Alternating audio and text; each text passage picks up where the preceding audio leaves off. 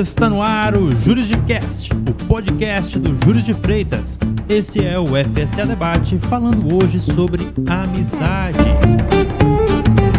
O meu nome é Gabriel Pereira Gomes e eu apresento os meus amigos que estão na mesa do debate comigo hoje. Começando com ela, Marília Freitas. Olá, pessoal. Arthur Leocádio. Fala galera! E ele, meu amigo Dom Dom Helder Helder Freitas. Fala meus amigos! Pessoal, na trilogia O Poderoso Chefão, escutei uma frase que mexeu muito comigo. Um homem poderoso é aquele que tem amigos poderosos. E eu começo com ele, o nosso amigo Helder, perguntando: qual é a importância da amizade no mundo dos negócios? Então, meu amigo. Exatamente.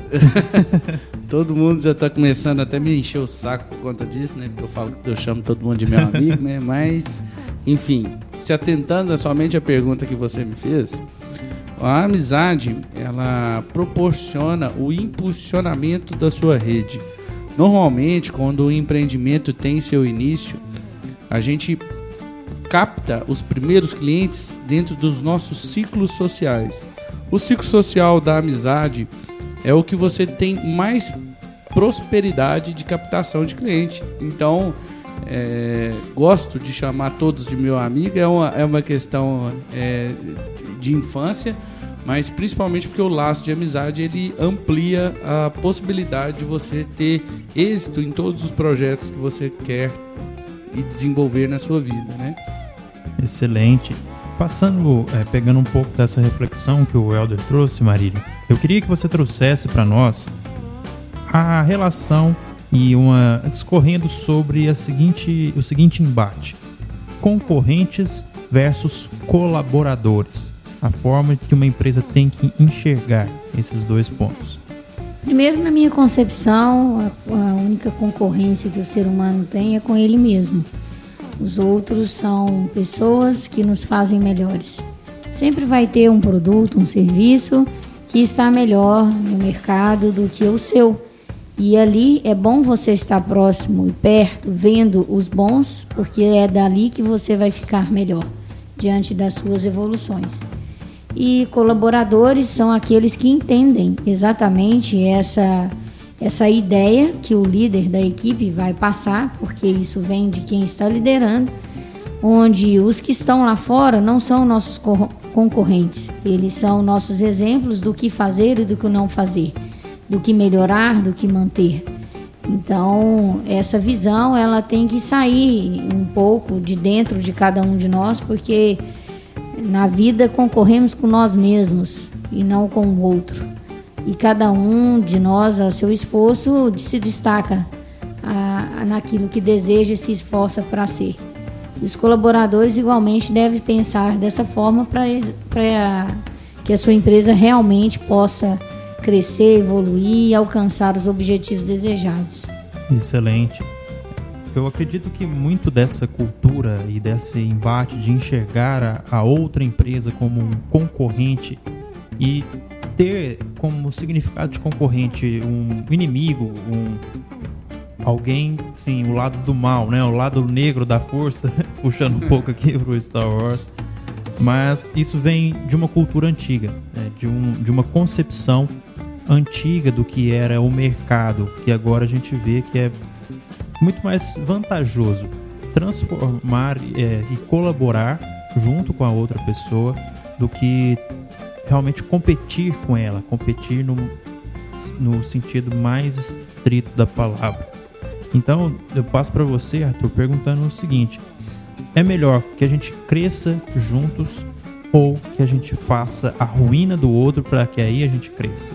Então, trazendo para esse lado aí da, da ruína, é, na minha concepção, na minha opinião, é, quando você deseja o, o, o mal para o outro, é, esperando que você cresça, isso não vai acontecer, você não vai crescer, porque a gente é formado de energias, vibrações. Aquilo que você que você faz pro outro vai voltar para você. Uma coisa que o Helder usa muito é o, o mundo é redondo. Você cagou aqui hoje, você fez a merda aqui hoje, o mundo vai girar e você vai pisar nela novamente. Então, com certeza. com toda certeza. Então é bem melhor você crescer junto com o outro.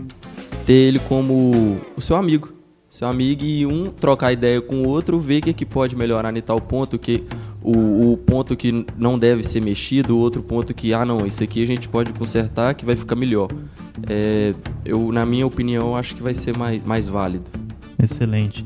Isso até passa para você, Dom, é muito da questão da gente enxergar é, a beleza de crescer juntos e também possibilitar que o outro cresça junto com você. Possibilitar que não só você cresça e atinja o mercado, atinja o sucesso, mas também proporcionar que até mesmo o seu concorrente também cresça e tenha uma maior presença no mercado. Eu queria que você trouxesse uma reflexão sobre isso.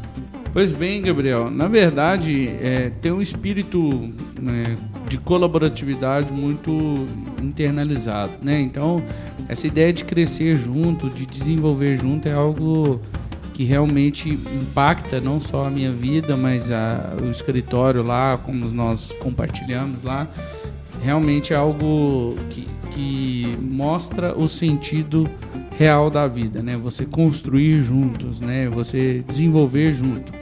Então, quando até a Marília diz que o nosso maior concorrente é nós mesmos, né? É porque quando a gente enxerga que o outro é nosso concorrente, é porque a gente já está enxergando a dificuldade de construir junto com ele, certo? Porque produto ou serviço, mesmo que igual, é, ele vai existir simplesmente ali na sua formação.